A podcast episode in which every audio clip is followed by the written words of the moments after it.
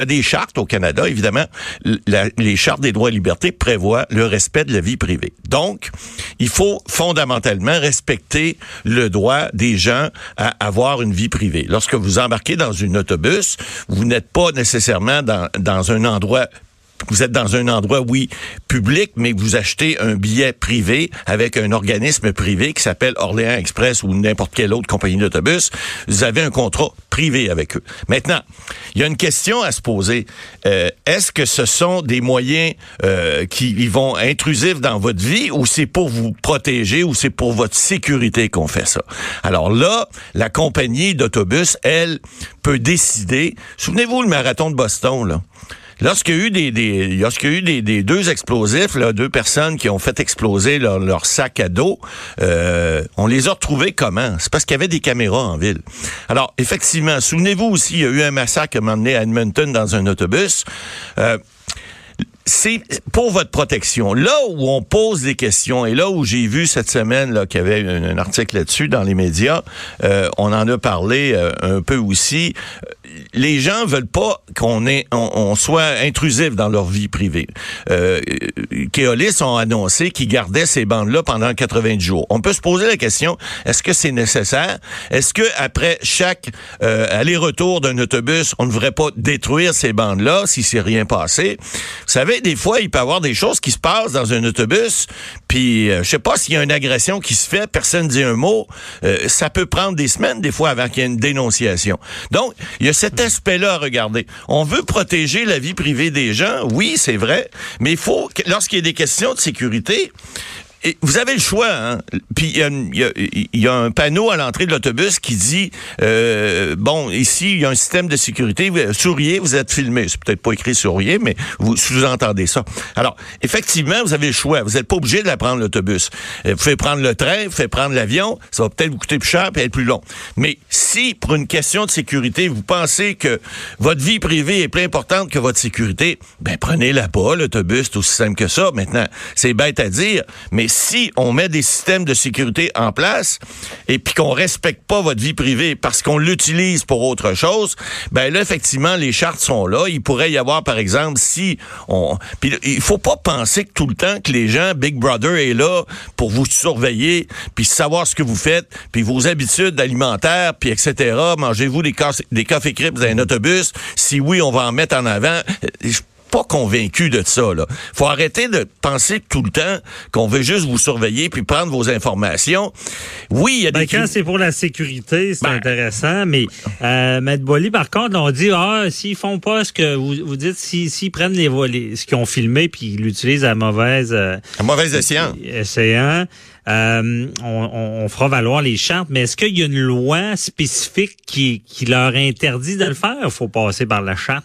Ben, C'est-à-dire que non. Les lois que je vous ai citées au départ, les, deux lois sur la, protection et la garantie des renseignements personnels et de la vie privée, s'appliquent aux organismes autant privés que publics. Et ces deux lois-là prévoient que si les gens ne respectent pas certaines dispositions de la loi, dont effectivement le, le, la garantie qui est donnée par la charte de, de, la vie privée, donc de ne pas de divulguer, par exemple, je sais pas si on prend votre photo dans ou une vidéo dans l'autobus, puis qu'on met ça dans une publicité sans votre accord, ça serait tout à fait illégal. Vous auriez un recours à ce moment-là. Donc, oui, il y a des lois qui protègent votre vie privée. Oui, effectivement, vous pouvez vous en plaindre, mais là où effectivement ça s'arrête, c'est lorsqu'il y a des questions de sécurité et on, doit, on dit aussi qu'il doit y avoir une, façon de contrôler. Euh, faut pas que ces renseignements-là, ou en fait ces vidéos-là, euh, soient après ça euh, diffusées, par exemple, sur les réseaux sociaux ou autrement. faut que ça soit seulement utilisé pour des raisons de sécurité. Et si ce n'est pas le cas, ben, les gens, les passagers de ces autobus-là auraient, en principe, à tout le moins, des recours. Il pourrait même y avoir un recours collectif. On en a déjà parlé, Maître Bernier. Des fois, il y a des bureaux d'avocats qui sont là comme, comme des loups dans une bergerie. Là, ils sont sur le bord, puis ils attendent juste la porte trouve, puis on va manger le, le topo. Alors, il pourrait y avoir à la limite, euh, effectivement, un recours collectif pour venir interdire ça, mais bonne chance, parce que moi, je pense que la sécurité passe avant tout. Et puis, c'est comme dans les aéroports, aujourd'hui, on, on, on, on, on, est prêt à faire bien des choses, puis à, faire bien des files d'attente pour s'assurer que l'avion va partir, puis elle va arriver à bon port sans qu'il arrive quoi que ce soit. Alors, la sécurité passe avant tout. Non, c'est certain. Bien expliqué, merci. Joanie, prochaine question? On a Sarah de Pointe-Claire. Sarah qui demande, euh, je travaille dans un restaurant et mon employeur exige, donc il nous oblige à porter des jupes qui sont au-dessus du genou. Est-ce que je suis obligée de suivre cette directive?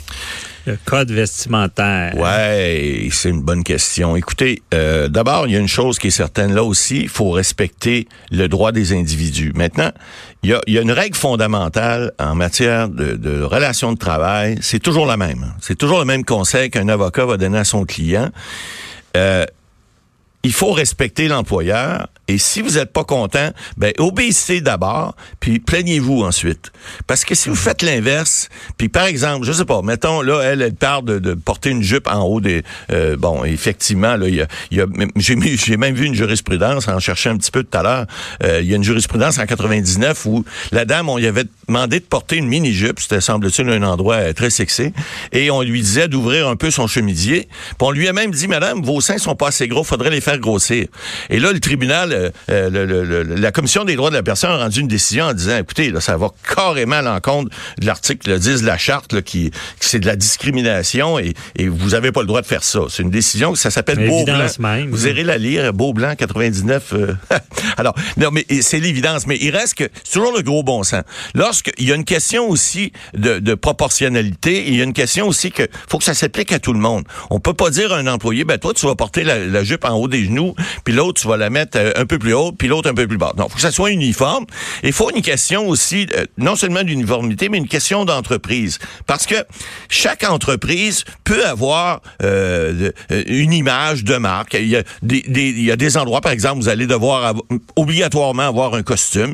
Il y a des banques qui vont exiger, par exemple, que des employés féminins aient un, un veston et l'employé masculin ait une cravate. Alors, ça, ce sont des règles de base que lorsque vous en, arrivez à l'emploi d'un nouvel employeur, on va vous faire part de ces exigences-là. Ben, vous avez le choix.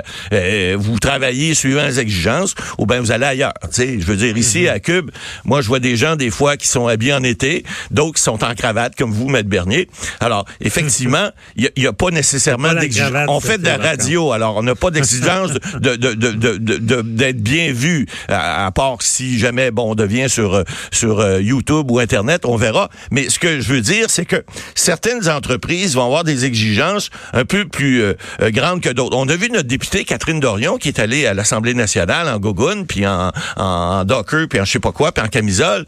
Euh, je suis pas sûr, moi, qu'un banquier qui vous reçoit en camisole, ça va être bien vu. Il y a une question, euh, évidemment, de, de, de, d'apparence. Il y a une question de aussi de, de respect. On dit, euh, il y a des entreprises qui ont qui veulent avoir une apparence, en tout cas que leur employé une apparence, on dirait plus, je dirais pas normal, mais quelque chose de, de plus standard, de plus straight. Excusez-moi l'expression, oh ouais. mais c'est ça.